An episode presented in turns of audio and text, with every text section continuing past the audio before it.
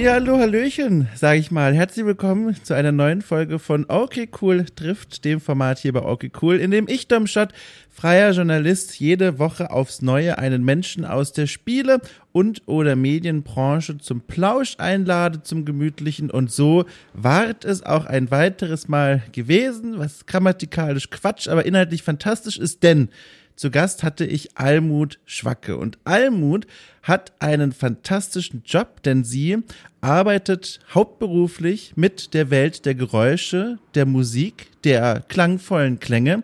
Sie ist nämlich nicht nur Komponistin, Sounddesignerin, sondern auch, und das ist so interessant, weil ich ehrlich gesagt davon vorher noch nie was gehört habe, Foley Artist. Und zwar, was machen Foley Artists? Foley Artists äh, nachvertonen im Grunde Filme und Serien in Szenen, in denen die Originalgeräusche äh, nicht mit in die Tonkammer gewandert sind. Und ich bin mir ganz sicher, das war die blödeste Art, diesen Job zu beschreiben. Aber wir reden in der Folge auch nochmal darüber. Deswegen, das ist gar nicht schlimm. Ihr wisst jetzt schon mal grundlegend und könnt dann in der Folge nochmal anhören, wie Almut es erklärt und dann merken, wie schwer ich mich jetzt damit getan habe. So, aber das ist sie, das macht sie, es war fantastisch. Das war ein ganz spannendes Gespräch, weil Almut macht ihren Job fantastisch. Also sie hat in der Vergangenheit äh, bei zum Beispiel Spielen mitgearbeitet wie Anno 1800, Through the Darkest of Times, Dead Island 2. Sie hat auch ein eigenes Spiel äh, äh, mitveröffentlicht. Nuts heißt das, ein Spiel über Eichhörnchen. In diesen Spielen hat sie sich schon um Geräusche und Musik und Klänge und, und all das gekümmert. Sie hat auch schon bei vielen Filmen und Serien mitgearbeitet in dieser Funktion. Auch über das äh, haben wir in der Folge gesprochen. Und es war deswegen so fantastisch, weil sie macht diesen Job so, so gut. Und sie hat so viel schon gelernt mit dieser Arbeit, dass es jetzt ein richtig, richtig wertvoller äh, einstündiger Einblick in ihre Arbeit war, den man so mal eben nicht bekommt. Und das war ganz, ganz spannend von ihr, so viele Dinge um ihren Beruf zu erfahren. Äh, ich, ich hoffe, dass es ihr da draußen genauso seht oder viel mehr hört. Wenn nicht, äh, kann ich euch auch nicht mehr helfen. äh, apropos nicht mehr helfen, eine Sache muss ich auch noch sagen. Ich finde das ganz toll. Ich nehme hier gerade äh, diese Anmoderation auf und bin dafür aus einem Programm rausgetappt, schweren Herzens. Äh, nicht schweren Herzens, weil ich nicht etwa Lust hatte, die Moderation aufzunehmen, sondern weil das, was sich in diesem Programm gerade abspielt, mir so einen wahnsinnigen Spaß macht. Und zwar, ich muss es jetzt kurz verraten, es ist die Siedler 2 ohne Witz, ich spiele äh, dieses Spiel aktuell hoch und runter, 1996 veröffentlicht worden. Äh, und warum spiele ich es? Das ist jetzt ein bisschen Werbung, aber es macht nichts, weil es kommt von Herzen. Ich habe dieses Spiel für das Format Okay Cool Holt Dach zum ersten Mal jetzt gespielt und auch schon eine Folge drüber aufgenommen, über meine Eindrücke und wie das für mich so war. Eine Stunde lang spreche ich mit dem äh, YouTuber und Let's Player Stein Wallen, ziemlich bekannter äh, Strategie-Let's Player in Deutschland hier. Äh, und die Folge ist auch schon raus, ne? Also wer, wer okay cool unterstützt im Monat bei Steady mit knapp fünf Euro, kann sich diese Folge anhören. Darum geht's aber gar nicht. Also am Rande nur, ich will einfach nur noch mal sagen, dieses Spiel lässt mich nicht los. ich spiele es immer noch und es ist so lustig. Ich habe drumherum wirklich einen Stapel von auch neuen aktuellen Spielen, die mal dringend angeguckt werden sollten. Und jetzt sitze ich hier und spiele Siedler 2, mein Gott. Naja, so, so ist das. Also, äh, so viel von mir erstmal. Ich wünsche euch ganz viel Spaß mit diesem fantastischen Gespräch zwischen mir und Almut Schwacke. Wir hören uns im Anschluss gleich nochmal wieder.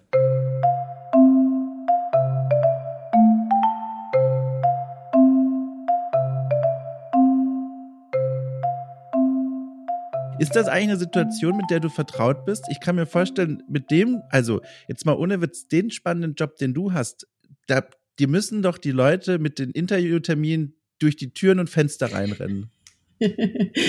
ähm, Zurzeit tatsächlich so ein bisschen, aber naja, es geht. Also ich meine, Spiele, Sound-Leute gibt es eine ganze Menge. Ne? Mhm. Und ähm, reden wir jetzt eigentlich heute in erster Linie über die Geräusche, also über Folie oder über Spiele? Du, das wird ganz spannend. Das, lass, das lassen wir ein bisschen offen. Also wir reden ja vor allem über dich. Das ist ja die Idee. Äh, wir, wir laden, also wir, mein Gott, mein großes Team und ich bestehen ja. aus mir und meinen beiden Katern. Wir laden Gäste ein, die spannende Arbeit machen und dann ist das so ein bisschen der rote Faden, aber es ist genug Platz für im Grunde alles. Das heißt, es kann in jede Richtung gehen, die du dir auch so ein bisschen wünschst. Okay. Ja. Gut, dann antworte ich mal anders auf die Frage. also ja, es ist tatsächlich so, dass zurzeit äh, eine ganze Menge ähm, Menschen was wissen wollen über meine Arbeit. Das ist natürlich schön. Aber ähm, Ton ist ja oft so eine Sache, die, wenn es gut ist, dann fällt es oft gar nicht so richtig auf. Mm. So, ne? Also natürlich gibt es so diese fetten Sachen wie irgendwie so Sci-Fi-Zeug oder was weiß ich, wenn es richtig schön explodiert oder so, dann nehmen das die Leute auch zur Kenntnis. Aber oft ist es halt so, wenn es gut ist, dann fällt es halt nicht auf, beziehungsweise es fällt vor allem dann auf, wenn es nicht gut ist. Mhm. Was ist denn der Anlass gerade, dass so viele Leute versuchen, mit dir zu sprechen? Ich weiß es nicht. so, ich dachte irgendwie, weiß ich nicht, großer Release, weiß ich nicht, du hast irgendwie einen viralen Blogpost geschrieben, der an mir peinlicherweise vorbeiging oder so. nee. du kannst ganz beruhigt sein. Es gab keinen viralen Blogpost. nee, ähm, also, nee, kann ich nicht beantworten. Es gab diesen einen Artikel im Eurogamer, glaube ich, über ähm, Nuts und ja. meine Arbeit mhm. daran. Das hat jemand gefunden und deswegen äh, mich kontaktiert. Ähm, also ich glaube, ich bin so was die, ich habe ja so verschiedene Bereiche, in denen ich arbeite. Und dieser Geräuschemacherin-Bereich, der ist halt eigentlich ähm, oft so total verborgen. Ne? Es ist ja so ein mhm. Beruf, der kommt klassischerweise aus dem Film. Und ähm, also ich kann es ja mal kurz erzählen. Es ist Gerne. so, dass es vielen Leuten gar nicht klar. Das war mir auch nicht klar, bis ich das erste Mal einen Geräuschemacher in Aktion gesehen habe, dass so ein Film, wenn er gedreht wird, dann ähm, wird da natürlich Ton aufgenommen, aber der der zielt auf die Sprache ab. Also da ist halt ganz wichtig, dass die Sprache der Schauspielenden verständlich und gut erfasst wird. So. Und deswegen benutzen die da so Richtmikrofone, die alles andere sehr viel leiser und schlechter aufnehmen. Pardon. Und ähm, das bedeutet, äh, dass so ein O-Ton von einem Film erstmal echt ziemlich still ist. So. Mhm. Ähm, das heißt, die ganzen Sachen, die man hören will, um das Ding lebendig zu haben, also von Klamotten über Schritte und alles, was die Protagonisten da so bedienen, ähm, das fehlt fast alles. Und selbst wenn es da brauchbare Geräusche gibt, dann ist es so, dass in der Regel spätestens dann alles rausfliegt, wenn das Ding synchronisiert wird. Also selbst wenn du unter einem Dialog äh, schöne Schritte zum Beispiel hast, klar, wenn du dann den Dialog rausnehmen musst, weil äh, der Film auf Französisch erscheinen soll oder in noch vielen anderen Sprachen, dann sind die Schritte, die gleichzeitig mit der Sprache aufgezeichnet wurden, halt auch weg. So. Ähm, und deswegen gibt es diesen Geräuschemacher-Part, wo dann im Studio später zum fertigen Film nochmal Geräusche aufgenommen werden. Ähm, möglichst synchron zum Bild eben. Und äh, ja, das, das sieht man äh, als Verbraucherin halt überhaupt nicht. Ähm, und wie gesagt, viele Leute wissen, glaube ich, gar nicht, ähm, dass fast alles, was man in so einem Film hört, nachträglich äh, draufgelegt wurde. So. Ähm, ja, und die viele Geräuschemacher, die ich kenne, sind auch eher äh, von der introvertierten Sorte, würde ich sagen. Mhm. ähm, und ja, es ist einfach kein Beruf, der so richtig doll präsent ist, was, was ich sehr schade finde, weil der ähm, total viel Potenzial hat, um den Sound auch Leuten nahezubringen, die damit eigentlich nicht viel am Hut haben oder sich dafür nie großartig interessiert haben. So. Weil, ähm, also wenn man einmal sieht, womit da so die ganze Zeit rumhantiert wird und wie es so aussieht in so einem Geräuschestudio, das finden, also nach meinem Erlebnis wirklich alle Leute irgendwie total spannend und faszinierend. Und deswegen habe ich irgendwann auch gesagt, ich will das so ein bisschen in, ja, nach meinen Möglichkeiten halt äh, so ein bisschen mehr featuren und ähm, in die Öffentlichkeit bringen, weil ja, zum einen, weil es mir Spaß macht ähm, und es natürlich schön ist, wenn auch andere Leute sich bewusst freuen über Ton, aber halt eben auch, weil Ton so ein bisschen immer das Stiefkind in den Medien ist, was ähm, nicht nur nicht wahrgenommen wird, wenn es nicht schlecht ist, sondern eben auch in der Produktionszeit oft äh, zu kurz kommt oder zu spät. So, ne? Ähm, mhm. Also wir sind ja immer dann die Letzten, die sich, äh, nicht immer, aber oft die Letzten, die sich äh, sozusagen draufsetzen auf das Produkt. Und wenn sich alle anderen vorher zu viel Zeit gelassen haben, das Bild zum Beispiel, ähm, dann steht der Release-Termin trotzdem und der Ton muss dann immer sich noch hinten reinquetschen. Und ähm, ja, das ist, das sind so die beiden Beweggründe, die ich habe, um, weswegen ich irgendwann gesagt habe, ich möchte das äh, versuchen, einfach meinen Beruf ein bisschen greifbarer zu machen und äh, mit Spaß zu präsentieren.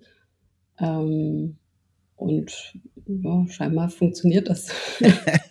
ja, ich muss auch sagen, ich, beim Zuhören ist mir faszinierenderweise wie Schuppen von den Augen gefallen, wo ich schon tatsächlich äh, Berührung hatte mit der Aufgabe und der Arbeit, die du dann machst, als, als Geräusche-Nachvertonerin im Grunde. Äh, und zwar, äh, ich, also seit Monaten läuft bei mir immer in Dauerschleife jeden Abend mindestens ein, zwei Folgen von The Office. Weiß nicht, ob du kennst du The Office? Hast mhm, du damit ja. mal US oder UK? Ich glaube, ich habe die beide gesehen. Bist du, magst du das? Es ist schon ewig her. Och, also okay, ich bin ein riesiger Fan. Ich, ich drehe durch. Es ist einfach also, so. Ich glaube, ich habe viel gelacht. Ja, gut, das ist schon mal sympathisch. das ist schon mal gut. Jedenfalls, genau. Und ich gucke natürlich, wie es auch anders nicht sein kann. Die ganzen Folgen kenne ich schon und jetzt gucke ich das immer und immer wieder. Und jetzt habe ich irgendwann auch angefangen, die ganzen Deleted Scenes zu gucken, die auf diesen, dieser DVD-Box drauf ist, die ich natürlich auch gekauft habe. Und da ist mir das mal aufgefallen, aber noch nie bewusst, weil ich das noch nie wusste, was du mir gerade erzählt hast, nämlich dass die Deleted Scenes, also die Szenen, die teilweise schon so früh wieder rausgenommen wurden aus dem Produktionszyklus und nicht erst in letzter Minute quasi beim Schnitt, wo man gesagt hat, wir haben nur 30 Minuten oder 28, wir müssen jetzt noch Szenen rausmachen, sondern wirklich Szenen, die ganz früh noch quasi nach dem Abdrehen, wo man gesagt hat, nee, machen wir nicht, die geht wieder raus. Das sind nämlich genau die Szenen, die so klingen, wie du beschrieben hast. Und das, ich konnte das bisher nicht zuordnen. Man hört die Leute relativ präsent sprechen, aber alle Geräusche, vom Blätterrascheln bis zum, man, die Leute laufen herum oder machen sonstige Geräusche, ganz dumpf, wenn mhm. überhaupt vorhanden. Und ich habe das ganz stark immer jetzt assoziiert mit diesen Deleted Scenes und jetzt wird mir auch klar durch das, was du erzählst, warum das so ist, weil die Foley Artists noch nicht ihre Arbeit gemacht haben und da dran gegangen sind und gesagt haben, so, das machen wir jetzt noch für die fertige Ausstrahlung. Mhm. Super faszinierend. Super spannend. Total, ja. Es ist ja auch, ähm, das ist auch so ein Punkt am, beim Dreh ist ja vieles auch fake, ne? Also mhm. so ein Marmorfußboden, ähm, der ist dann irgendwie Holzplatte mit irgendwas raufgeklebt. Und der muss aber dann später klingen wie Marmor und nicht wie Holzplatte mit irgendwas raufgeklebt. Mhm. Und genauso gibt's natürlich auch ganz viele Störquellen, ne? irgendwelche ähm, Lichtgeschichten, die rumbrumseln und äh, Ventilatoren, Kameras, die Geräusche machen dann hörst du, äh, also was ja inzwischen auch ganz viel stattfindet, ist so ähm, dieser, wie sagt man, Handkamera-Zeugs, ne? Ja, ja. Wo dann natürlich auch die Kameraperson mitläuft, so zum Teil. Und du sollst aber dann später, wenn du jetzt so eine Szene hast, wo eine Person durch die Gegend schleicht, dann kannst du ja nicht zwei oh. Leute äh, laufen hören, ne? Lauter so Zeugs, also aber wie gesagt, heutzutage wird wirklich fast jeder noch so kleine Film ähm, in irgendwelche Sprachen synchronisiert und dann ist es halt sowieso vorbei. Also es ist echt üblich, dass ganz viel äh, mit einem sogenannten Voll-IT, also das nennt sich, äh, IT steht für internationaler Ton, ähm, synchronisiert wird. Das heißt, das ist dann alles inklusive Atmos und Autos, die vorbeifahren, die noch angelegt wurden oder Explosionen oder was weiß ich und eben den handgemachten Geräuschen. Und das Einzige, was fehlt, ist dann die Sprache. So, das heißt, das mhm. Einzige, was dann in den Studios in äh, Island und Norwegen und äh, was weiß ich wo äh, noch draufgelegt wird, ist die Sprache. Jetzt hast du schon was ganz Spannendes gesagt, auf das ich mal hinaus möchte, und zwar der künstlerische Stempel. Der ist ja im Grunde bei dieser Arbeit nicht aufzutragen. Man kann, also das sage ich jetzt einfach mal gerne gleich korrigieren, als jemand, der von außen drauf guckt und zuhört. Das heißt, wenn ich in einer Szene bei, keine, keine Ahnung, die Office Jim Halpert äh, hat einen Besen in der Hand und schwingt den Besen und, und putzt damit, dann kannst du ja nicht als Foley Artist sagen, so, und jetzt packe ich mal meinen unverkennbaren Stil im Tonstudio aus, wie ich diesen Besen schwinge, damit jeder, der anschließend diese Folge hört, weiß, aha, typisch äh, du, das ist typisch dein Stil, das geht ja wirklich nicht. Ist das was, wo du sagst, das fehlt mir so ein bisschen als künstlerisch schaffender Mensch, weil ich frage mit dem Hintergrund, ich komme ja aus der Archäologie ursprünglich mal und ganz viele Vasen angeguckt, die tausend Jahre alt sind und älter. Und da hat man gesehen, kaum ein Kreativschaffender hat sich die Gelegenheit nehmen lassen, irgendwo seinen Namen einzuritzen, wenn er was gemacht hat. Ist jetzt so ein bisschen ein White Stretch, aber es läuft so ein bisschen darauf hinaus, kreativ schaffende Menschen sagen ja auch gerne, sind ja auch stolz auf das, was sie machen. Und jetzt machst du einen Job, in dem es ja eigentlich kaum möglich ist, das irgendwie anzuzeigen. Fehlt dir das also irgendwie? Ähm, nee. Also ich möchte das dann so, so zumindest halb korrigieren. Ja, gerne, ja, bitte. Also es ist natürlich richtig, dass man jetzt nicht ähm, an einem bestimmten Sound sofort hört, das ist Geräuschemacherin XY. Aber die Leute, die diese Folies aufnehmen, also es ist im, im Studio ist ja immer noch äh, eine andere Person, fast immer. Es gibt auch Leute, die machen das alleine, aber in der Regel ist in der Regie noch jemand anders, ein Geräuschetonmeister oder Tonmeisterin, ähm, die sozusagen beurteilt, wie es äh, hinter dem Mikrofon klingt und auch mit drauf guckt, ähm, wie es sich so ins Bild einfügt. Mhm. Und ähm, diese Leute und auch die, die später noch alles nochmal richtig auf den Punkt schneiden, weil natürlich nicht, also naturgemäß ist alles, was ich mache, immer ein bisschen zu spät, weil ich reagiere ja aufs Bild. Ne? Mhm. Also zumindest das wird korrigiert und natürlich ist auch nicht mal alles 1A synchron und das wird halt nochmal geschnitten. Und diese Leute, die da so genau nochmal raufgucken, die können, wenn sie regelmäßig mit bestimmten GeräuschemacherInnen zusammenarbeiten, erkennen, ohne es zu wissen, wer da jetzt eigentlich. Wirklich? Ähm, ohne ja, Quatsch? Das ja. ist ja krass.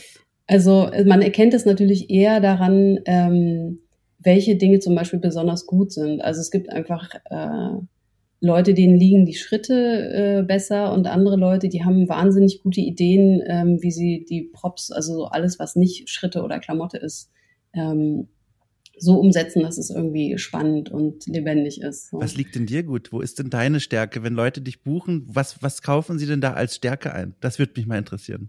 Oh, das kann ich dir nicht beantworten. Das nee? musst du die Leute fragen. Oder dann frage ich so rum, also, was macht dir am meisten Spaß vielleicht? Wo sagst du, boah, hoffentlich ist ein Besen in der Szene oder so? Ich weiß es nicht. Naja, also ich muss schon sagen, ich bin, was diesen Filmgeräuschebereich äh, betrifft, schon immer noch, obwohl ich echt schon ein paar Jahre dabei bin, fühle ich mich immer noch wie so ein äh, so ein junges Bambi da, weil ähm, da gibt es halt, also die, die dienstalten Geräuschemacher, das sind tatsächlich in Deutschland, soweit ich weiß, alles nur Herren, ähm, die sind, das, das sind unglaubliche Zauberer. So. Mhm. Ähm, das kommt zum Teil daher, dass die aus einer Zeit stammen, wo, ähm, wo es noch keinen digitalen Ton gab. Da gab es dann halt irgendwie ein Tonband und da gab es zwei oder vier Spuren für Geräusche. So. Das heißt, das, was heute üblich ist, dass man wirklich jeden Futzel einzeln macht. Ne? Also wenn du da irgendwie fünf Leute hast, die in der Szene durchs Bild laufen, dann werden die alle einzeln aufgenommen und dann mhm. wird für jeden noch irgendwie eine Klamotte aufgenommen, wobei je nachdem, was es ist, bei Fernsehen vielleicht auch nur eine Spurklamotte für alle. Und dann noch alles, was die so bedienen, ne? von der Tastatur über die Türklinke bis zum Glas oder Telefon oder Stuhl, alles, was die so bewegen und anfassen, ähm, wird einzeln aufgenommen. Und äh, zu den Analogzeiten war das einfach nicht möglich. Und da haben die versucht, so viel wie möglich gut zu erfassen in einem Rutsch wow. sozusagen. Und da gibt's dann wirklich so diese, diese Leute, die, die klemmen sich einen Stift zwischen die Zähne, haben äh, ein Stück Klamotte unterm einen Arm, im anderen Arm schon ein Glas sitzen dann dabei auf einem Stuhl und laufen irgendwie vier Leute gleichzeitig, ohne dass du das merkst. Also ne, so mit ähm, am rechten Fuß ein Stöckelschuh, am linken Fuß äh, einen flachen Schuh. Und das ist wirklich echt unglaublich. Du, das, also ähm, da explodiert mir mein Gehirn, wenn ich das äh, ja. sehe. So. Ähm, insofern, äh, ja, äh, fühle ich mich da immer noch wie so ein krasser, krasser Anfänger. Ja, ist das Und meine so? Arbeit ist auch hauptsächlich ja. im, äh, im Games-Bereich inzwischen.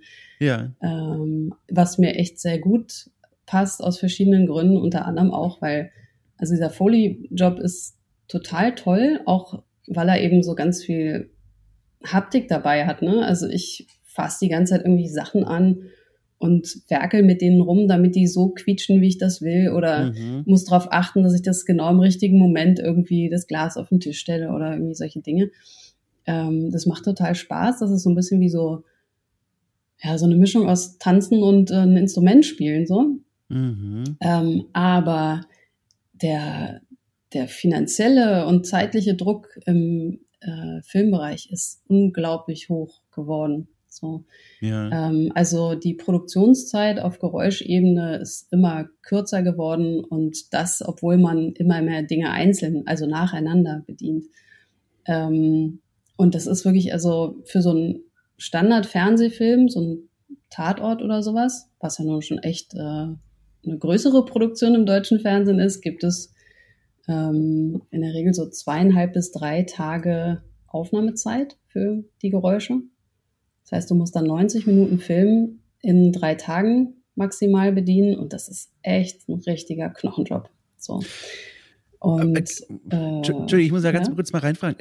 Kannst du dir denn erklären, warum diese Geringschätzung da so ausgeprägt ist? Weil gerade vor dem Hintergrund von dem, was du gerade erzählt hast, diese Menschen, diese Zauberer, die da wirklich also Leistung vollbringen, da versteht ja sogar ein Laie beim Zuschauen. Hier wird eine Technik angewandt, die kann man nicht einfach so. Sowas braucht Übung, Zeit, Training, alles Mögliche. Sowas muss ja wohl auch entgeltet werden angemessen. Und trotzdem sagst du, dass diese Geringschätzung, die sich dann spürbar macht bei Budgets und so, so ein bisschen ausbreitet. Hängt das mit diesem Sprung ins Digitale zusammen? Dass es dann nach außen hin plötzlich so wirkt mit, naja, so schwer ist es vielleicht doch gar nicht mehr? Oder, oder woran liegt das? Hm, also ich, es hängt sicherlich auch mit der Globalisierung zusammen. Ne? Mm, also ähm, mhm. ein Thema, was äh, gerade ganz heiß ist für die deutschen Filmschaffenden, ist äh, das Abwandern in Länder, wo es billiger ist. Mhm.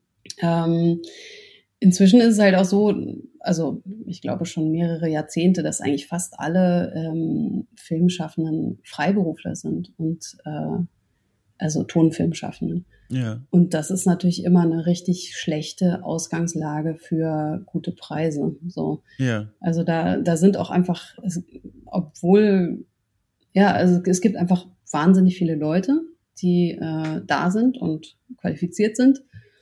Und ähm, ja, dann ist es halt immer so, es reicht, dass irgendwie jemand Anfang 20 ist und noch zu Hause wohnt und dann macht er es halt einfach irgendwie viel billiger als alle anderen. Mhm. Dann ist damit schon so eine untere Marke gesetzt. Jetzt ist es so, dass bei den Geräuschemachern, ähm, Geräuschemachenden, GeräuschemacherInnen, ähm, da gibt's jetzt nicht so viele.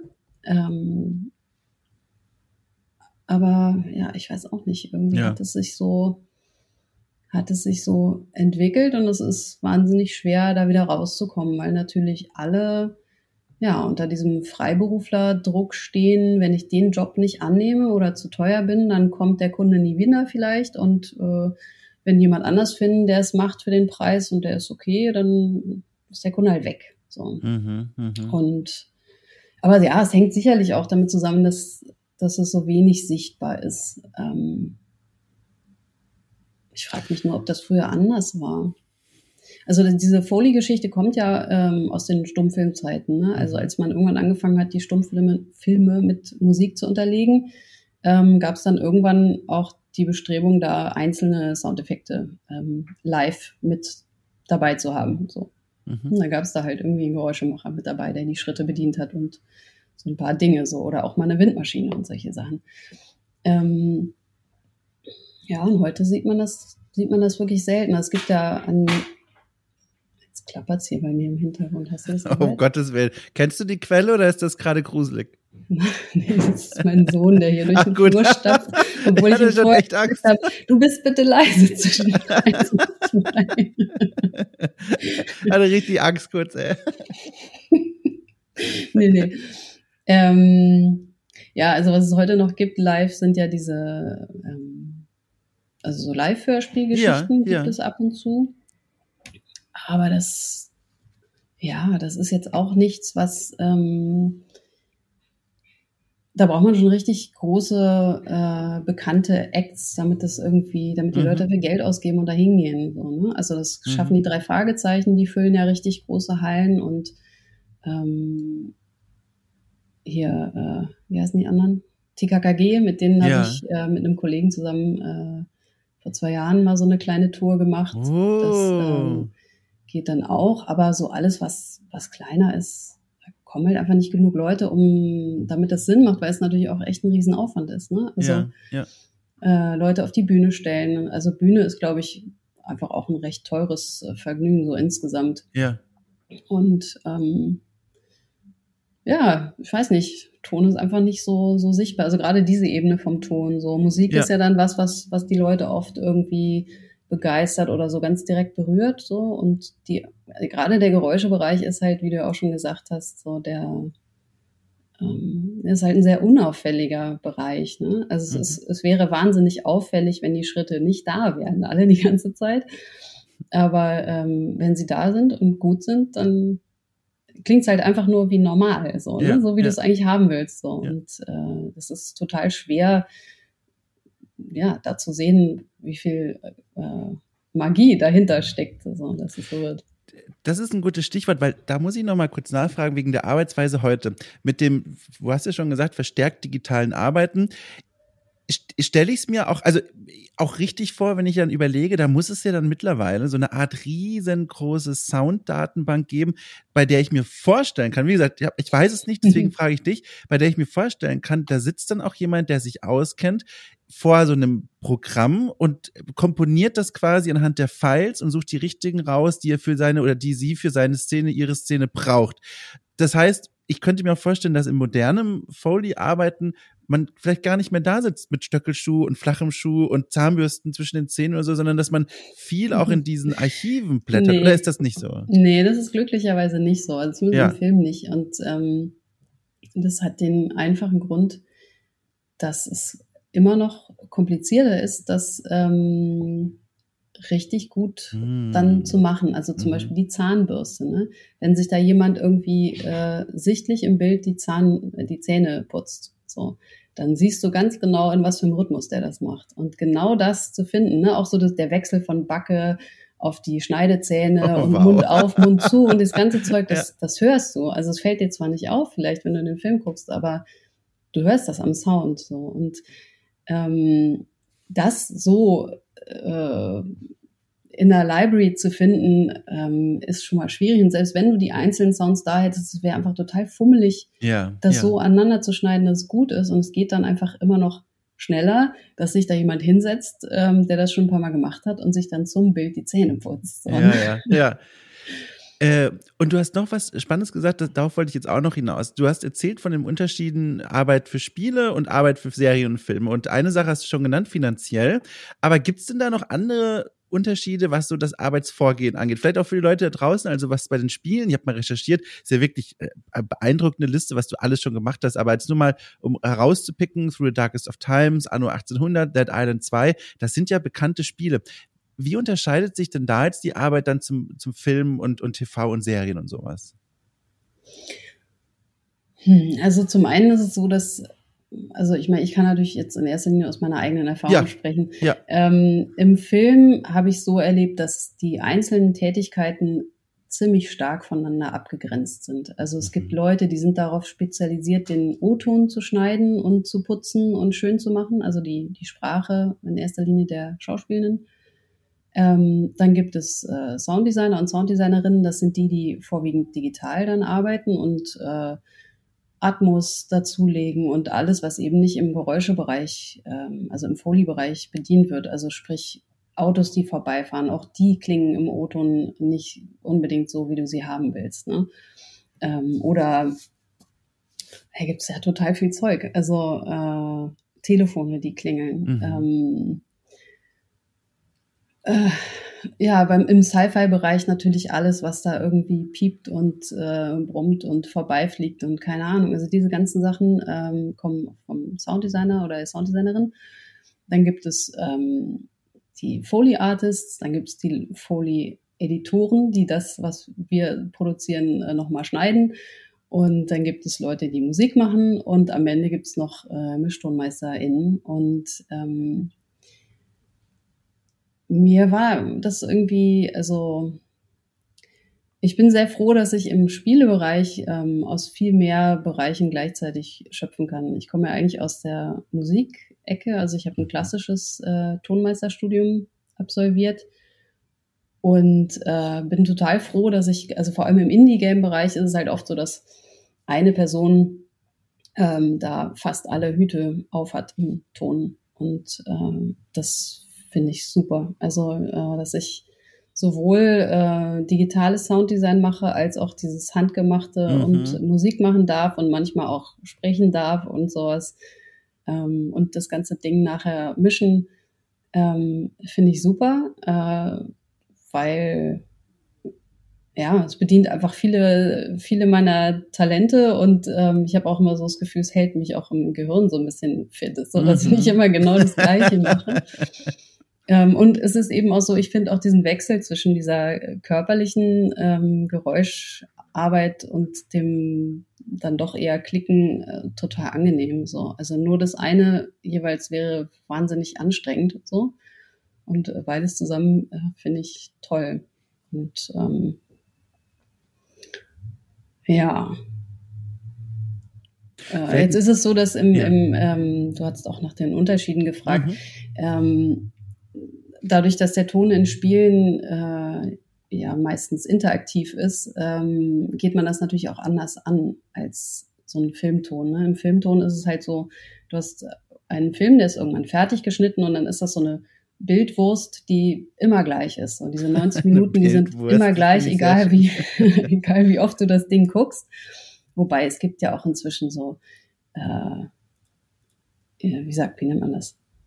Interaktive Filme, ne? wo du ja. sozusagen unterschiedliche Handlungsstränge ja. verfolgen kannst. Aber auch das sind ja dann eher so äh, ausgewählte Filme, so in die man sich mhm. reinbegibt. Ähm, du hast da nicht diesen Grad von Interaktivität, wie du es bei Spielen hast, wo du einfach äh, nie weißt, wann die Leute äh, rumlaufen oder stehen bleiben oder wann sie die Aktionen äh, ausführen, die sie machen wollen, sollen, können, wie auch immer. Mhm. Ähm, und das heißt halt im, im Film machst du dann eben auch eine Tonspur, die an jeder Stelle richtig geil passt und die auch so eine Art Spannungsbogen hat. Und bei einem Spiel weißt du das halt oft einfach gar nicht. Du weißt nicht genau, wann jetzt der Wechsel von total unaufgeregt zu, oh Gott, jetzt geht's um Leben und Tod äh, kommt. So und musst dann irgendwie gucken, dass du auf möglichst viele ähm, Situationen gut reagierst mit dem Ton und dass es irgendwie immer möglichst gut klingt. So. Mhm. Ähm, und äh, also jetzt zum Beispiel so Sachen wie Geräusche sind, sind im Film halt äh, szenenweise dann oft schon auch so ein, ja, auch eine Wurst. Also wenn ich zum Beispiel so einen Charakter laufe, ähm, dann versuche ich da möglichst viel am Stück zu bedienen und wenn es irgendwo holpert oder nicht gesessen hat, dann setzt man da nochmal an ähm, während man bei einem Spiel oft äh, einfach einzelne ähm, Schritte sozusagen freischneidet und dann so einzeln antriggert. Weil wenn du da jetzt auch so eine Schrittwurst von 20 Schritten nehmen würdest und die loopt die ganze Zeit und es ist ein Spiel, wo du mehr als zehn Schritte laufen musst, dann fällt dir das sehr schnell auf. Also unsere Gehirne sind einfach super gut da drin, so Muster zu erkennen. Und ähm, das muss man halt im Spiel dann vermeiden, dass, dass das nervt. Du, ich muss mal ganz kurz reinfragen. Jetzt mal wirklich Schrittwurst, äh, Bildwurst, das ist so ein toller Begriff, weil er ganz genau beschreibt, was, was gemeint ist. Ist das, ist das Branchensprech? Sagt man das im Tonstudio? Oder ist das deins? Ich glaube nicht, dass man das so sagt, nee. Aber warum nicht? Es ist so gut. Ich habe ja keine Ahnung von dem Kram und, und höre das und weiß sofort, was du meinst. Das ist ja so toll. Entschuldige, ich wollte nur mal kurz fragen, weil das ist so, ach, schön, schön, mag ich. Jetzt habe ich dich aber rausgebracht, ne? Nö, ja, macht nichts, macht nichts, alles gut. Ach schön, also super spannend. Äh, du hast schon äh, auch von was gesprochen, was, was ich mich auch gefragt habe in Vorbereitung auf, auf, auf diese äh, auf, auf das Gespräch hier, ähm, nämlich deine Ausbildung. Das heißt, da warst du quasi schon zum Zeitpunkt der Ausbildung und dem Studium in der Richtung der, des Jobs, den du jetzt machst. Du warst quasi schon auf diesen Gleisen in diese Branche hinein unterwegs. Das heißt, man müsste eigentlich noch vorher nein. ansetzen. Oh, nein. oh, okay. Nein, gar ah, okay. nicht. Ach, krass, wirklich? nee. Also ursprünglich habe ich mal gedacht, ich äh, werde Popmusik produzieren. Ah. Ähm, was eigentlich gar keinen Sinn macht, dann, äh, also zumindest damals hat es überhaupt gar keinen Sinn gemacht, dann ein äh, Tonmeisterstudium an der UDK Berlin hinzulegen, weil das wirklich sowas von klassisch ist, dass einem da schon so ein Geigenbogen aus der Nase wächst quasi. Aber ähm, ich habe es aus verschiedenen Gründen gemacht und es war auch total, ähm, auch wenn ich vieles gehasst habe, ähm, war es für mich, glaube ich, total gut. Mhm. ähm, Ja, aber schon während des Studiums hat sich für mich so rauskristallisiert. Also zum einen ist da einfach überhaupt gar kein Geld zu holen, so für äh, Hinz und Kunst, sage ich jetzt mal. Mhm. Weil, ähm, also gerade im Popmusikbereich, ne, es gibt so viele Leute, die, äh, also die Technik ist inzwischen wahnsinnig billig vergleichsweise. Also wenn man das mit den 50er, 60ern äh, vergleicht, wo so eine Mehrspur-Bandmaschine unfassbar teuer ja, war und so ein ja. riesiges analoges Mischpult, das konnte sich irgendwie kein Schwein leisten. Das gab es mhm. nur in den großen Studios und inzwischen hat einfach jeder Honky irgendwie in seinem äh, Proberaum äh, ein taugliches Setup stehen, um, um aufzunehmen und äh, es gibt super viel Wissen äh, darüber, wie man geilen Sound macht und es muss auch gar nicht immer alles geil klingen. So. Sprich, es ist einfach echt super schwer, glaube ich, da ein, ein, Bein an den Boden zu kriegen. Ähm, Punkt. Und ich habe auch schon festgestellt, irgendwie liegt es mir auch nicht so richtig. Also ähm, ich fand diesen Prozess von du hast dann da so eine Band im Studio und arbeitest mit denen super intensiv für eine Woche oder zwei zusammen und schlägst dir die Nächte um die Ohren und alle sind total begeistert oder so und dann am Ende sagen die, ja, geil, danke und fahren nach Hause. Ähm, das fand ich immer total ja. kacke irgendwie. Ich bin dann ja. echt immer in so ein Loch reingefallen und äh, da zum Beispiel fand ich es viel schwieriger, so eine eigene für mich so, ein, so einen Frieden äh, mit meiner Rolle zu machen. So. Das heißt, ähm, da muss ich kurz fragen, das heißt, du hast auch das schon mal dann wirklich auch gemacht. Also du hast dann wirklich, du standst dann schon als Produzentin und hast das gemacht. Nee, ich habe den ersten, nee, also nur während meines Studiums. Ach krass. Ja, also, da, muss, also da ja. hat man halt Zugang äh, zu diversen ähm, Tonstudios, die in ah. der Uni sind. Und ähm, im Prinzip hat man da relativ freie Hand, was man macht. Also die meisten nehmen halt in erster Linie irgendwie Orchester oder Kammermusik oder sowas, also mhm. also klassische Sachen, manchmal auch ein bisschen Jazz auf. Wobei inzwischen hat sich es auch geändert. Also wenn ich jetzt hier zu viel hate auf, auf de, den Studiengang, dann äh, nehmt mich nicht ernst, weil es hat sich, glaube ich, wirklich vieles modernisiert. Damals war es noch so, ähm, also die, also man muss sagen, damals war die Popmusik da wirklich auch ein sehr ungeliebter Bereich. So. Wo sind wir denn damals? Wo, wo sind wir gerade so zeitlich etwa? Warte mal, lass mich überlegen. Äh, ich habe 97 Abi gemacht und dann ja. habe ich, glaube ich, 98 angefangen zu studieren. Und dann habe ich äh, 13 Semester. Studiert. Oh, da war ich neun Jahre alt. Ey. Ein kleines Baby, ja. ja, ja, oder ich eher so Uroma. Na, naja, ähm, ich, das, ich das Baby. Aber, aber krass, ja, ja, klar. Da kann ich mir vorstellen, andere Zeit nochmal, ne? Ja, auf jeden Fall. Also, ja. Du hast mich irgendwas gefragt. Ich habe oh, auch gerade fieberhaft überlegt. Ich muss auch gestehen, vielleicht nehme ich die Pause mal ganz kurz, während du dich sammelst, um eine Info zu veräußern, die ich eigentlich am Anfang sagen wollte. Aber dann waren wir so, schon so schnell mittendrin im spannenden Gespräch.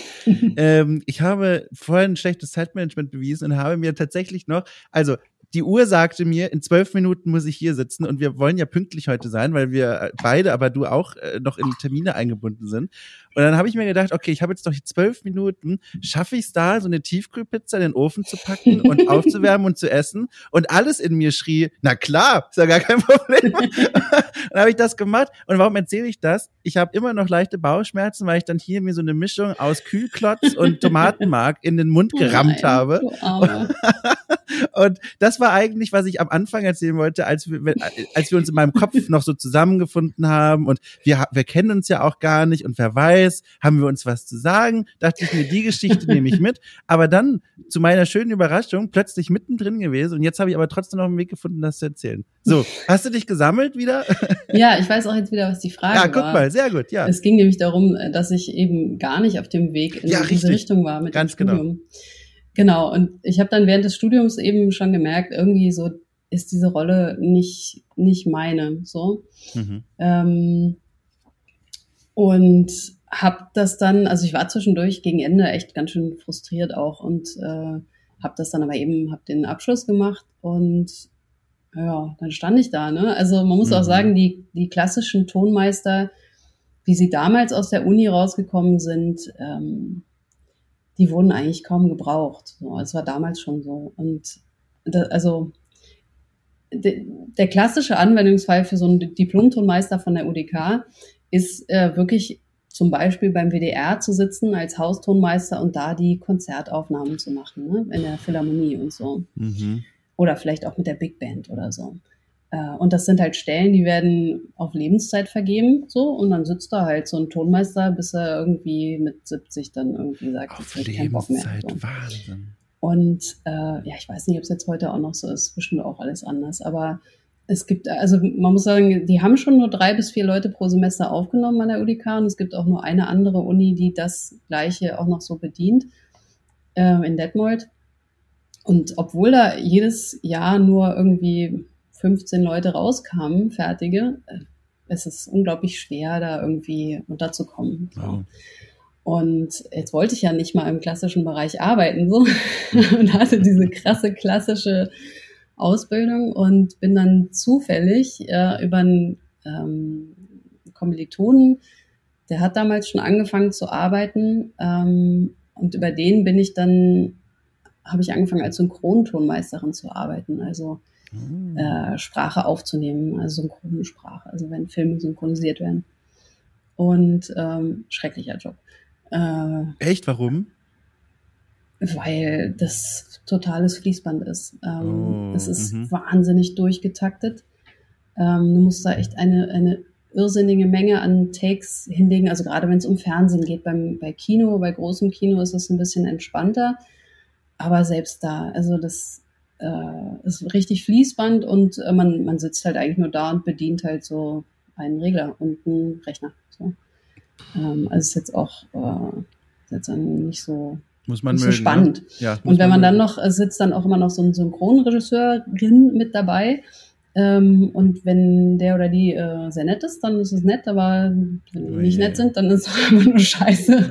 Oh und also ähm, ja, ich fand's, ich fand's in erster Linie anstrengend. Es gibt auch Leute, die natürlich, die da happy und zufrieden sind und äh, ist auch gut so, aber für mich war das, war das so ein Brot- und Butterjob. Aber darüber mhm. bin ich mhm. dann so in Richtung Film so ein bisschen gerutscht und habe dann auch so angefangen, ein bisschen Sounddesign zu machen. Und irgendwann äh, fragte mich dann ein Freund, der auch ein großer Sounddesigner war, inzwischen leider nicht mehr lebt, ähm, der meinte, sag mal, willst du nicht für mich einen Foley-Schnitt machen? Und ich gesagt, ja klar, aber was ist denn das? ich wusste überhaupt nicht, wovon der redet. und ähm, weil ich eben, erst, also die meisten Leute, die im Filmtonbereich arbeiten hier, äh, die ich kenne, die kommen von der ähm, Uni Potsdam, von der HFF, ne? das ja. ist eine Filmhochschule. Das heißt, die wissen genau, was im Film passiert auf der Tonebene so. Ich hatte überhaupt keinen Checker eigentlich so, ich wusste das nicht. Und wusste bis dato dann eben auch nicht, ähm, wie das mit den GeräuschemacherInnen so ist, dass es diesen Beruf überhaupt noch so gibt und was die da die ganze Zeit machen. Und dann meinte eben dieser Freund, du, das ist kein Problem so, dass du keine Ahnung hast. Ähm, ich habe super verhandelt. Du wirst auch dafür bezahlt, dass du während der Aufnahme mit im Studio sitzt und guckst dir das einfach an und guckst, was auf dich zukommt. Und am Ende musst du das eigentlich alles nur synchron zum Bild schneiden. Und ich dachte, ja, das klingt so, als würde ich das hinkriegen. Und dann bin ich da in dieses Studio gefahren äh, zu den Geräuschaufnahmen und ähm, das war echt so ein so ein Gänsehautmoment für mich. Ähm, das war bei Hanse Wahns. Das ist ein ganz, ähm, die haben ein Geräuschestudio in Moabit. Mhm. Ähm, er ist der Tonmeister dort und es gibt da auch den Carsten Richter, auch einer der größten, tollsten deutschen Geräuschemacher. Mhm. Ähm, wobei in dem Fall saß da jemand anders, der Jörg Klinkenberg, auch ein ganz toller Geräuschemacher. und ähm, ich saß dann da eben in diesem Regieraum und habe den Geräuschemacher gar nicht gesehen, aber habe zum ersten Mal da dann wirklich gesehen, so was da eigentlich zu hören ist zum Bild, nämlich fast nichts. So. Und äh, dann ging die Aufnahme los und dann hat dieser Geräuschemacher angefangen, halt erstmal die Klamotten zu bedienen. Und so dass es halt so ganz äh, dezent, so ein bisschen, ja, dass du einfach gespürt hast, dass die Leute sich da bewegen. Ja. Und dann kamen die Schritte dazu und dann so eine Plastiktüte, die hinten durchs Bild wehte und lauter so kleine Dinge und äh, ich war total verliebt, weil das war wirklich so, der hat das Ding zum, zum Leben erweckt. Das war so ein bisschen wie so aus 2D, 3D machen. So. Also es Boah. war total toll und ähm, dann bin ich in der Pause mal äh, rübergegangen in den Raum, wo der äh, Geräuschemacher saß Und dann war es vollends geschehen, weil äh, um mich, weil äh, es war halt ja im Prinzip wie so eine große Garage voller Krempel so. Ähm, und dann hat er immer so ich habe da eine Weile da zugeguckt, auch beim, während die Aufnahmen dann weitergingen, habe mich da still in die Ecke gesetzt und zugeschaut und es war einfach total faszinierend. Er hat dann immer so, oh ja, warte, warte, also es, es läuft halt immer, weil so man schaut sich die Szene erstmal an und äh, um so einen Eindruck davon zu bekommen, was eigentlich nötig ist. Und dann macht man sowieso immer erstmal die Grundlage, sprich Klamotte und Schritte.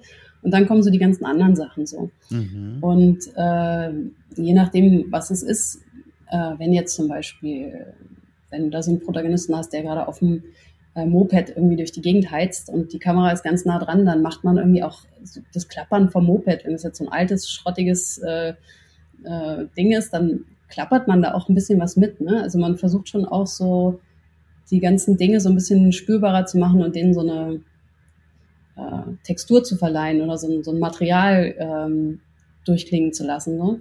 Mhm. Und dann hat er immer so, oh ja, warte, warte, da habe ich was. Und dann ging er in irgendeine Kiste und hat da rumgewühlt und dann irgendwas da rausgezaubert. Und äh, ich fand das wirklich echt ähm, super toll. Und dann habe ich den lange äh, bequatscht, ob er mich nicht ausbilden möchte. Und das Thema Ausbildung ist in dem Bereich äh, extrem schwierig. Das existiert nämlich eigentlich gar nicht. Ähm, weil es halt, es gibt keine offizielle Ausbildung für diesen Beruf. Mhm, mh. ähm, es ist eigentlich so Wissen äh, und Handwerk, was von einem zum nächsten ähm, vererbt wird. Und früher ist das so passiert, dass die, also soweit ich das weiß, dass ähm, da die Geräuschemacher in, die es nicht gab, noch äh, angestellt waren, oft bei so Postproduktionshäusern. Und ähm, da gab es dann den Rahmen dafür zu sagen, ey, ich habe hier einen Assistenten, ähm, und der hilft mir. So. Der geht mir zur Hand und äh, dafür lernt er meine ganzen Tricks. So. Und der kriegt da auch ein, zwar nicht tolles, aber der, der wird bezahlt dafür. Und jetzt, wo alle Freiberufler sind, äh, gibt's das natürlich nicht mehr. Ne? Ähm, da kann halt keiner irgendwie jemanden bezahlen dafür, dass er ihn ausbildet. Ja. Kannst du froh sein, wenn du jemanden äh, findest, der sagt, ja, ich lasse dich zugucken. Ähm, und dann, ja. Ja. Und, und wie, ja? Oh, Entschuldige, ich wollte dich da jetzt nicht unterbrechen. Ja, ja, ist gut. Und wie bist du von dort dann in noch zusätzlich oder ja eigentlich schon, das lief eine Weile parallel in die Welt der Spiele reingefallen? Weil ich gucke hier gerade, ich bin ja gerade auf deiner Webseite, da steht zumindest bei den Einträgen, die du da genannt oh hast, beim ersten. beim die ist ersten, so alt. ja, ja, aber ihr erster Film steht 2009, An mhm. Anonyma, eine Frau in Berlin äh, von Max äh, Färberböck. Und äh, bei den Spielen sehe ich als ersten Eintrag zumindest 2013 äh, Rainbow Skies äh, mhm. von SideQuest Studios.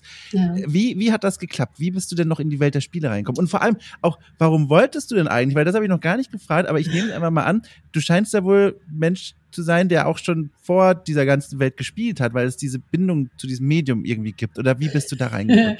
ja, witzigerweise bin ich, äh, als ich über meinen Beruf äh, nachgedacht habe, als äh, Kind und Teenager nie auf die Idee gekommen, dass Spiele Sounds brauchen. Ja. Äh, total, to wirklich total seltsam. Der war halt immer irgendwie mit dabei, der Sound, aber irgendwie mhm. habe ich das nie als äh, Tätigkeitsbereich gesehen. Ähm, so richtig äh, viel gespielt habe ich eigentlich erst, als ich äh, angefangen habe zu studieren. Mhm. So, da habe ich ganz hart Counter-Strike gegrindet damals. Mega gut.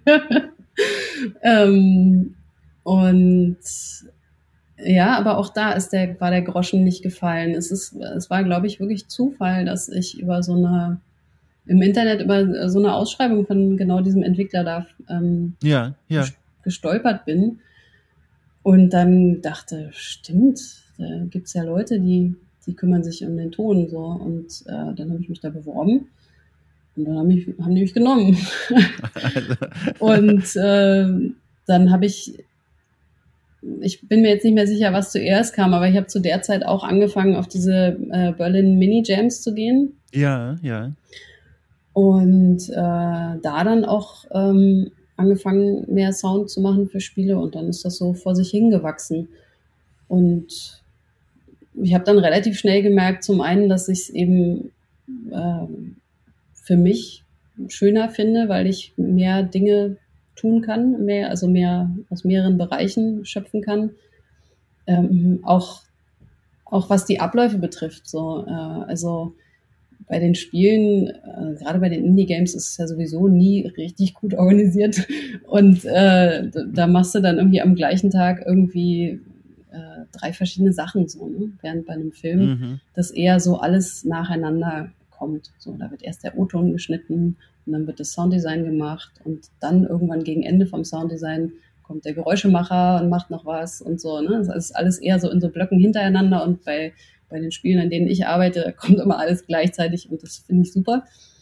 Ähm, es bietet auch zeitlich mehr Flexibilität insgesamt, so für mich in der Art und Weise, wie ich meinen Tag gestalte, so. Ähm, mhm. Und ich habe aber auch festgestellt, ich finde die Spieleszene einfach viel sympathischer. ja, also irgendwie, und das ist verrückt, weil wenn du Leute nach Spielen und Sexismus fragst, ne, dann mhm. schlagen die ja gleich die Hände beim Kopf zusammen, weil es ja immer den einen Skandal nach dem anderen gibt. So. Aber gerade im Indie-Bereich erlebe ich die Leute als unglaublich, also zumindest die, der im in Berliner Indie-Bereich, ja, ja, als ja. unglaublich bunt und aufgeschlossen und selbst wenn sie nicht bunt und äh, überwiegend äh, weiße Cis-Männer sind, dann mhm. ähm, ja, erlebe ich dann relativ hohes Bewusstsein dafür, dass das, dass dieser Zustand so ist und dass es eigentlich Sinn macht, den zu ändern. Ja. Ähm, während in der Filmtonlandschaft, soweit ich da unterwegs war, ähm, war es wirklich sehr männerdominiert und mhm. auch so, dass ja, also ich, ich, ich, ich sehe da bisher auch immer noch nicht so richtig viel ähm, Wunsch bei den äh, Herren, das zu ändern. wie, so ist, wie, wie, ist da so, wie ist da so die Stimmung? Wie kann ich mir das vorstellen? Also ist es auch, also ist es eher so ein, hm, man macht dir als Frau klar, also eigentlich wollen wir dich nicht, oder geht es mehr in die Richtung von so ein bisschen so, weißt du, so passiver Ablehnung oder also welche Wellen schlägt das dann? Hm, naja, also in erster Linie, nee, also ich muss schon sagen, die Kollegen und Kolleginnen, die ich äh, kenne, die sind fast alle sehr nett. Ja, ja. Ist jetzt nicht so, dass das irgendwie alles Schweine sind und ja. ich sage, boah, die, da will ich ja nie wieder. Das ist nicht der Punkt, sondern es ja. ist einfach, die Repräsentation ist einfach überhaupt nicht gegeben, so mhm. von, von nicht, nicht weißen, nicht mhm. männlichen Personen. Ähm, und ja, ich, ich habe da keinen, eben auch keinen Wunsch verspürt von Einzelnen, das wirklich mal zu ändern. So. Ja, also ja, ja. Ähm, ja, es gibt dann, also es sind auch so Kleinigkeiten, wie wenn du auf eine, auf eine Spieleveranstaltung gehst, dann habe ich das bisher immer so erlebt, dass es da immer auch zum Beispiel was Vegetarisches auf dem Buffet gibt. Mhm, so. Mhm. Und im Filmtonbereich würde ich jetzt denken, da gibt's Buletten und Kartoffelsalat. weißt du? Wirklich, so. ohne Quatsch? Nein, ich meine, das ist jetzt natürlich ein bisschen überspitzt, aber. Aber ich weiß, ähm, worauf du hinaus willst, ja. Einfach so ein, so ein Mitdenken von anderen ja. Lebenswelten, so, ja. ähm, habe ich da einfach nicht, nicht so viel ja, erlebt. So, vielleicht tue ich denen jetzt allen noch wahnsinnig Unrecht, dann tut's mir sehr leid, mhm. aber es war so mein Eindruck und ich war auch eine Weile mal in einem Vorstand von der, es gibt so eine äh, Berufsvereinigung Filmton die sich genau dafür einsetzt, dass der Filmton nicht immer so stiefmütterlich behandelt wird und so weiter und dass die Preise hoffentlich äh, stabil bleiben und so. Mhm. Und da habe ich ganz naiv irgendwann mal gesagt, ja, ich habe jetzt hier gerade mal auf die Webseite geguckt und alle unsere Texte sind irgendwie äh, im generischen Maskulinum so, ähm, würde ich dann jetzt mal ändern so. Was für ein mhm. Schema wollen wir denn nehmen? Oh, Alter, und dann brach ein Shitstorm los. Das glaubst oh du nicht. Oh Gott. Ähm, und ich war komplett oh. überfordert, weil damit habe ich überhaupt nicht gerechnet. So, ich habe damit gerechnet, vielleicht, dass man über das Wie zankt, mhm. aber es mhm. ging dann tatsächlich auch um das Was, wieso das denn zum Teil. Und äh, das sind so, ja, weiß nicht, das sind so Anekdoten, die haben mich echt so ein bisschen kuriert von dem Bereich, weil das mhm. muss ich echt nicht mehr haben. So, ich äh, ich will nicht von irgendeinem so Verein, äh, nee, wie sagt man, präsentiert werden, der ja, ja, irgendwie ja, eigentlich nur, nur Männer äh, am Start hat in seiner Sprache. Inzwischen haben sie es auch geändert. Irgendwann kam so eine äh, Presse, äh, wie sagt man? Ähm, also so ein Mensch, der so berät, was so Presse ah, mh, ja, ja, mhm. Presserefer, nee, weiß ich nicht mehr genau. Die haben dann auch gesagt, also Leute, es geht aber nicht. Ja. Jetzt ist es anders. Aber ähm, ja, wie gesagt, auch da ist es wahrscheinlich inzwischen äh, ein bisschen moderner geworden, genau wie die UDK. Aber äh, mir war es einfach zu anstrengend zu aufreibend. Ich habe keine Lust, mich ja. über sowas zu zanken. Ja. Ähm, also ich bin da auch ganz bei dir. Ich glaube, also das ist ja wohl wahrscheinlich auch leider klar, auch in der Indie-Szene, auch in Deutschland gibt es immer wieder Probleme und Vorfälle dieser Art werden teilweise auch in die Öffentlichkeit hinausgetragen. Aber ich bin auch ganz bei dir, wenn du sagst, gerade in Berlin hier, wenn, da denke ich vor allem an den Saftladen, dieses mhm. Entwicklerkollektiv, das du ja auch kennst, du hast ja auch mit denen schon zusammengearbeitet, mit, mit Leuten von dort. Also klar, ich war da noch nie jetzt irgendwie festangestellt oder so, aber war da schon immer mal wieder für Interviews und Gespräche und zum Beispiel der Stefan Hövelbrings, der, der sitzt ja oder saß ja dort oder sitzt da jetzt wieder, äh, der Death Trash, mein Gott, dieses Spiel, mhm. Death Trash, äh, jetzt entwickelt und jetzt auch gleich bald schon rausbringt. Nee, es ist sogar schon als Early Access jetzt erschienen mittlerweile. Ja. Ähm, so, solche Leute und die sind so nett. Und genau was du auch sagst, die sind nicht einfach nur nett, sondern du hast das Gefühl im Gespräch, die sind für viele Themen sensibilisiert, wo andere Leute noch so ein bisschen vor die Wand laufen. Und das ja. empfand ich bei meinen, wie gesagt, nur sehr kurzen Besuchen, aber immerhin immer so angenehm. Das war echt so, du kommst da rein und ich würde schon sagen, ich bin so ein emotionaler Bauchgefühlmensch. Ich, ich, ich, ich, so ein bisschen fühle ich da immer so rein und es war, ich fühlte mich gut da. Es war eine gute Ecke. Da kenne ich auch ähnlich wie du ganz andere Läden und Räume, wo direkt die Nackenhaare hochgehen und ich mir denke, oh, irgendwie, also, weiß ich nicht, was ist denn hier los? Ja, genau, ja. Ja, insofern ja. bin ich sehr, sehr froh, dass äh, diese Tür sich irgendwann aufgetan hat. Der Saftladen ja. war tatsächlich, glaube ich, auch so ein bisschen äh, mein kleines Sprungbrett. Ähm, mhm. Die waren ja äh, ganz früher noch viel kleiner und äh, eine Straße weiter hier, von wo ich wo ich wohne. Ach, dann wohnst du aber schön. Also wirklich schön. ja. Kann man mal am Rande sagen, schön, schöne Ecke. Ja, und ich habe dann irgendwann über irgendjemanden, ich weiß nicht mehr, wer es war, ähm, mitbekommen, dass da ein Tisch frei wurde. Und dann habe ich mich da gemeldet und dann ähm, habe ich da einen Tisch angemietet, weil ah. das ist so die Downside von meinem Audio-Dasein. Ich bin halt immer alleine. Ne? Ja, ja, klar. und äh, ich arbeite halt auch immer alleine und äh, das fand ich so doof. Und dann habe ich gesagt, ich kann natürlich viele Dinge nicht in so einem Shared Office machen, aber ist mir jetzt egal. Die Sachen, die ich machen kann, mache ich dann zumindest da. Und darüber haben sich dann auch so Zusammenarbeiten ergeben. So. Ach, sitzt du da immer noch? Also hast du da noch deinen Tisch? Die sind ja umgezogen mittlerweile, aber bist du noch Teil des Saftladens mit Ja, mit ich sitze da nicht. Ach. Ich gerade aus Corona-Gründen, aber ähm, ja, ja, ich eigentlich durch. bin ich dann noch. Jetzt ja. muss ich mal fragen, Anfang letzten Jahres, ich sag mal so Februar, äh, gibt es eine Wahrscheinlichkeit, dass du Anfang Februar letzten Jahres dort gesessen bist, noch in den alten Büroräumen des Saftladens? Du meinst jetzt da in der äh Adelbertstraße? Genau. Ja. Boah, weil ich frage nämlich so doof, ich habe nämlich da meinen Termin gehabt mit Stefan Hövelbrings, schon wieder, sage ich ihn, äh, mhm. und hatte ihn da äh, getroffen für ein rund einstündiges Interview.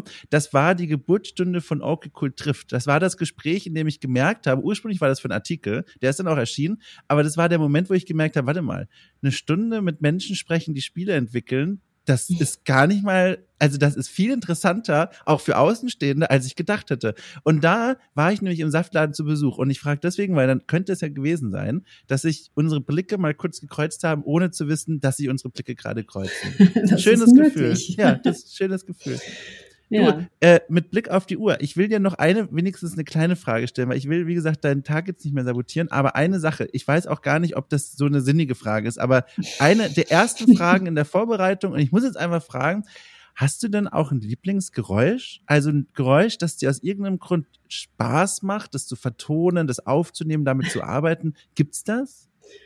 Ja, klar. Ähm, also ein Geräusch, was ich einfach privat sehr liebe, ist äh, Schritte auf Dreck. Oh, was für ein Dreck genau? Naja, so wenn du so, so, so einen trockenen, hm, ja.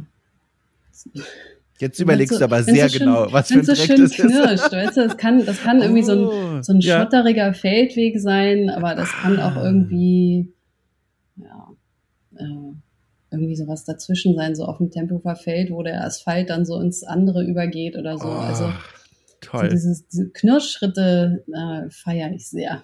Oh, du, ich merke beim Zuhören, ich glaube, ich hätte eine Schwäche für diesen Job. Ich glaube, da, da, da ist was in mir drin. Es macht mich nämlich sehr glücklich, mir das vorzustellen, dieses Geräusch und, und das selber so. Ich habe auch ein gutes Geräusch und zwar, ähm, da muss ich noch ganz ausholen. Ich hoffe, du zitterst nicht schon auf dem Stuhl. Nein, nein, nein, ich, okay. nein, ich habe noch zehn Minuten Zeit. okay, aber wie gesagt, will ich da nicht jetzt äh, strapazieren. Aber ein Geräusch, auch sehr gut. Ich habe eine neue Kaffeemaschine, äh, schon seit längerer Zeit. Also die ist eigentlich ehrlich gesagt nicht mehr neu.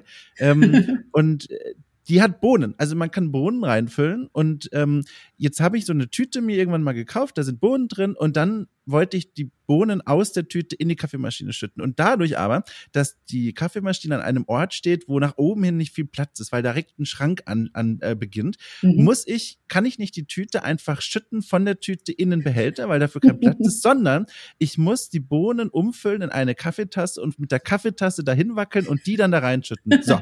Und das Geräusch von Kaffeebohnen, kleinen Kaffeebohnen in Porzellantasse, ich sag's dir, wenn du dir mal was Gutes tun willst, das ist so ein angenehmes Geräusch. Wirklich. Das ist so ein schönes Geräusch. Wenn du es auch mit so einem Schwung machst, oh, also da werde ich ganz wackelig. Das ist wirklich ein, ein richtig schönes Geräusch. Also wirklich, das kann ich dir nur empfehlen. Sehr gut, glaube ich dir. Dann ja. kann ich dir noch einen Tipp geben. Gemahlener Kaffee wenn du den auf so einen glatten Fußboden machst, also das würdest du natürlich in deiner Wohnung eigentlich nicht machen, oh, aber naja, wenn du zum Beispiel so einen Fliesenfußboden hast ja. oder sowas oder einen Steinfußboden in der Kammer oder so und da so ein bisschen gemahlenen Kaffee drauf machst, dann kannst du Knirschschritte machen. Du, ich krieg ein richtiges, so ein, wie nennt man das, so ein, so ein Zittern in den Fingerspitzen gerade, so eine, so eine Positive Sensation habe ich gerade. Ganz spannend. Das habe ich auch vorher noch nicht so gehabt, sowas. Ja, es ist also, das ist auch wirklich was, was ich total liebe an diesem Geräusche, dass man so auf so Details achtet, so, also dass so in so einem Film zum Beispiel, wenn da irgendwie vier Leute ähm, eine wichtige Rolle spielen, dann versucht man natürlich auch jedem einen anderen Charakter zu geben, auch im, mhm. im Klang so. Und das ist äh, ist total schön. Man probiert dann auch halt irgendwie immer so mehrere Schuhe aus, so welcher jetzt am besten klingt und so. Ist, äh ich habe auch auf deinem Twitter-Feed gesehen und dem entnommen, äh, und so habe ich es zumindest auch interpretiert, du läufst dann durchaus auch durch die Stadt, so Flohmärkte und so, und guckst, was du da mitnehmen könntest für dein, für dein Tonsammelsurium. Also ich sah was von einem von einem Schuh, glaube ich, den du irgendwo aufgelesen hast. Den habe ich gefunden richtig? auf der Straße, ja. Ja, genau. Du siehst es dann und denkst dir, mein Gott, da stecken Geräusche drin, oder wie? Ja, klar, auf jeden Fall. Also ah. ähm, du musst ja ganz viel Zeug besitzen, ne, um irgendwie solche Sachen mhm. machen zu können. Und äh, wenn man so auf den letzten Drücker schnell was Bestimmtes besorgen muss, dann wird es meistens teuer. Ähm, und deswegen äh, ja, gucke ich halt immer so. Ich krieg dann auch mal so Bilder geschickt von meinem Mann oder von irgendwelchen Freunden, mhm. so, wenn so eine Badewanne irgendwo auf dem Gehweg steht oder so.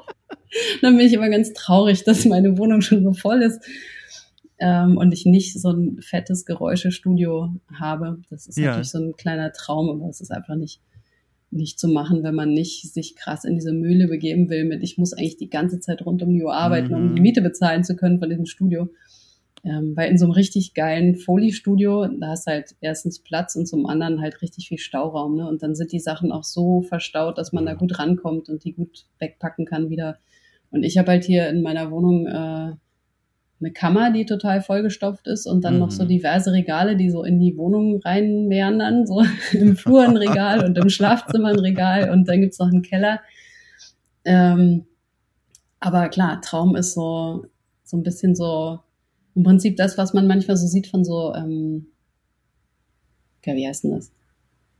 Werkstatt. So, so private ja, Werkstätten, ja. ne, wo die Leute dann an der Wand angemalt haben, hier hängt der Hammer und hier hängt die Zange und so. Oh. Das hätte ich so gerne fürs, für meinen Geräuschebereich, aber dafür bräuchte man halt so viel Platz. Ähm, das macht für mich gerade keinen Sinn. Ach, toll. Ja. Toll. Du, ich, äh, mir fällt's ja richtig schwer. Aber ich muss sagen, wir müssen langsam die Kurve kriegen. Aber das war ein richtig schönes Gespräch. Ich habe selten so viel gelernt in etwas mehr als einer Stunde über so oh. einen spannenden Job. Also wirklich, ich, ich, also ich danke dir wirklich für die Zeit, für die Geduld, für diese ganzen Anekdoten und Einblicke. Super, super spannend. Wirklich spannend. Ja, Super danke dir spannend. für die Einladung. Macht mir auch immer wieder Spaß. Ja, das freut mich reden. sehr. Das freut, kannst du vielleicht nur so abschließen? Jetzt äh, ist ja auch einfach nur privates Interesse von mir. Ähm, gibt's was, an dem du gerade arbeitest, wo man sagen kann, oh, da könnte bald mal was passieren und dann, wenn man das spielt oder guckt oder sieht oder was auch immer, hört man dich wieder? Oder ist alles gerade noch Vertragsverschluss? Äh? Nee, es gibt, ähm, es gibt dieses VR-Spiel Tentacular, was du vielleicht Ah. auf Twitter schon mal gesehen hast. Ja. Mit dem Tentakelmonster Ja. von Simon und Luca. Genau, das äh, vertone ich gerade. Ähm, und dann gibt es You Suck at Parking. Ähm, kann ich dir, wenn du Bock hast, einen Link schicken. Ich, ich Ähm, sehe es gerade vor mir, ich bin auf deiner Website ah, ja. und habe es gerade entdeckt, ja. Genau, das ist auch super. Also das ist halt auch so ein klassischer Fall von äh, bei diesem Auto, wenn du zum Beispiel du kannst fliegen mit dem Auto, wenn du über solche Sachen rüberspringst und äh, dann klappert's und so. Das sind alles irgendwelche Backbleche und äh, Ach, äh, so ein Zeugs von mir. Ach, toll. Ja. Ja, schön. Guck mal, schön. Da haben wir jetzt noch was zum Freuen. Hab's hier gerade vor mir auf. Ja, toll. Also, jetzt endgültig, aber vielen Dank dir nochmal für die Zeit und alles. Äh, beim nächsten Saftladenbesuch werde ich mal gucken, ob ich irgendwo dein Schreibtischchen entdecke. Äh, oder ansonsten laufe ich mit gespitzten Ohren irgendwann mal durch deine Nachbarschaft und, und horche unten auf der Straße, ob ich diese, diese, diese Foley-Sache mal in Aktion höre. Wahrscheinlich nicht. Aber wahrscheinlich vielleicht doch. Ich hoffe es einfach. Vielleicht passiert's ja. ja, wir können auch gerne unseren Tempelhofer Feldspaziergang machen und über Oh Kaffeebohnen Gott. und Oh referieren. gut, dass du es in Erinnerung rufst. Diese, dieser, dieses wunderbare Angebot, mein Gott. Sehr gut. Wir werden darüber privat nochmal sprechen. Sehr gut. ja gut, dann jetzt ganz öffentlich, vielen Dank dir nochmal und, und komm einfach gut durch diesen Termintag. Und dann, ne, bis bald, sage ich einfach mal. Einfach mal bis bald. ja, danke dir. Tschüss. Tschüss.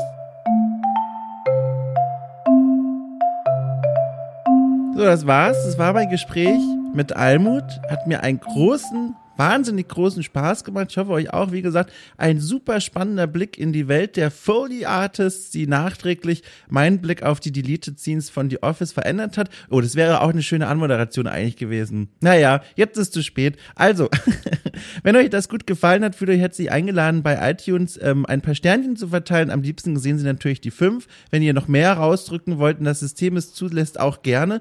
Ansonsten nochmal der Hinweis, ihr könnt okay cool auch finanziell unterstützen mit zum Beispiel knapp fünf Euro im Monat. Da bekommt ihr nicht nur jeden Sonntag wie gewohnt diese Folgen hier bei okay cool trifft, sondern auch jeden Freitag eine extra Folge nur für Supporter aus einer Vielzahl von Formaten liebevoll ausgewählt. Die Folge über Siedler 2 gehört zum Beispiel dazu. Ansonsten wünsche ich euch eine gute Nacht, einen guten Morgen. Passt auf euch gut auf. Wir hören uns wieder, wenn es erneut auf dem Wecker äh, heißt, hallo, hier ist Sonntag, eine neue Folge. Wartet auf dich. Oder Freitag. Ach Quatsch. Naja, also, das habe ich verhunzt. Lass ich aber so. Tschüss. Äh, tschüss.